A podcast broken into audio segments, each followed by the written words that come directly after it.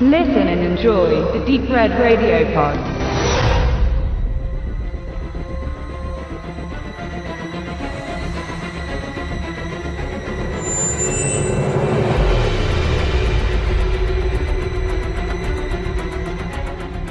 Robocop 1987.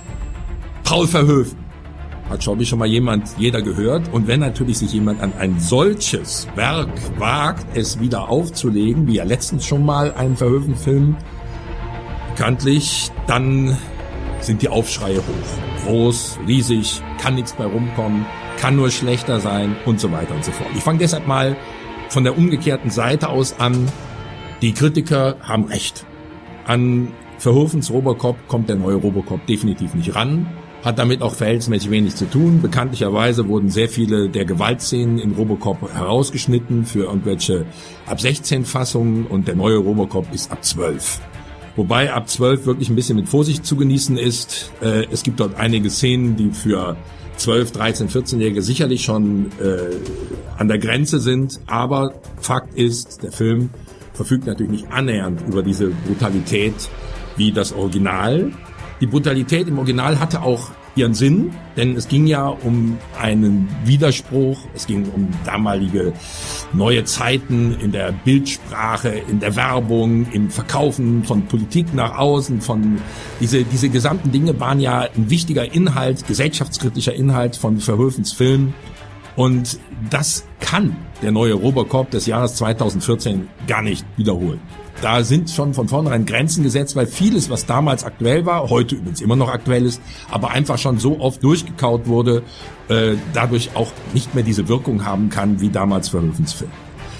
Wenn man sich dann noch die Besetzung ansieht, Regie José Padilla aus Brasilien, vorher vor allem mit Dokumentarfilm aufgefallen, äh, derjenige, der das Drehbuch überarbeitet hat, das Originaldrehbuch des 87er Films, Joshua Setumer. Äh, ja, es ist sein erstes Drehbuch. Es gibt's noch gar keine Dinge, die er vorher geleistet hat.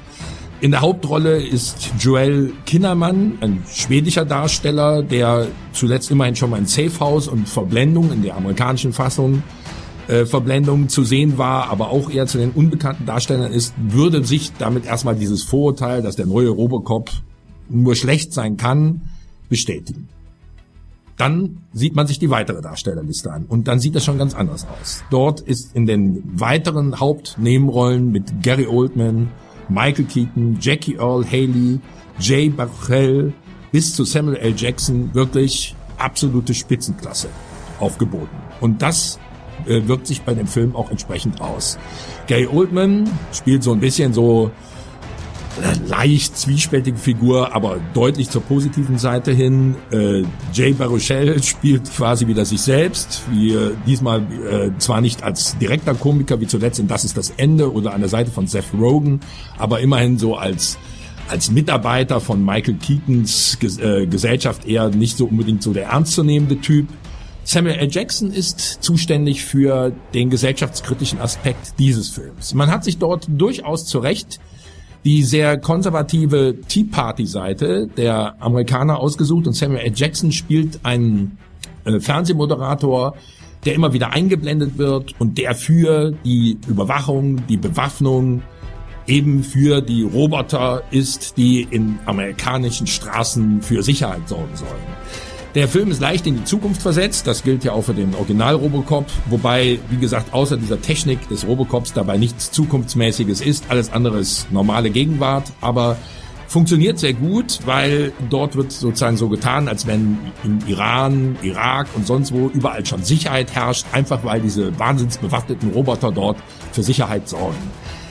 Das könnte man auch wiederum als Kritik am Film äh, sehen. Das Ganze ist sehr mit der Faust aufs Auge gemacht. Man sieht dann die Roboter, wie die dann in den Straßen Irans aufräumen, mitten in Teheran. Äh, man sieht aber auch sofort, dass das nichts anderes ist als reine Diktatur. Die Diktatur dieser mechanischen äh, Waffen, die die Leute unterdrücken und nichts mit echter Befriedung zu tun hat, sondern nur mit reiner Waffengewalt. Was natürlich die Worte Samuel L. Jacksons als dieser sehr, sehr konservative äh, äh, Fernsehmoderator sofort ad absurdum führt. Äh, trotzdem gelingt Jackson sehr gut, äh, diese Rolle zu imitieren und damit auch zu persiflieren. Und das kann man durchaus als adäquaten Ersatz für die Gesellschaft, für den gesellschaftlichen, gesellschaftskritischen Aspekt in Verhofens Film ansehen. Hat aber nicht, sicherlich nicht diesen Stellenwert wie im Original. Nimmt man das Ganze zusammen, vor allem Michael Keaton als Firmenchef, eine Rolle, die in dem Original nicht existiert, der sozusagen die Forschung und damit auch den Verkauf vorantreibt, dieses äh, Robocops, dann ähm, ist man im Grunde genommen auf der richtigen Seite. Der Film bietet tadellose Unterhaltung. Nicht sehr schwerwiegend, aber absolut tadellose Unterhaltung.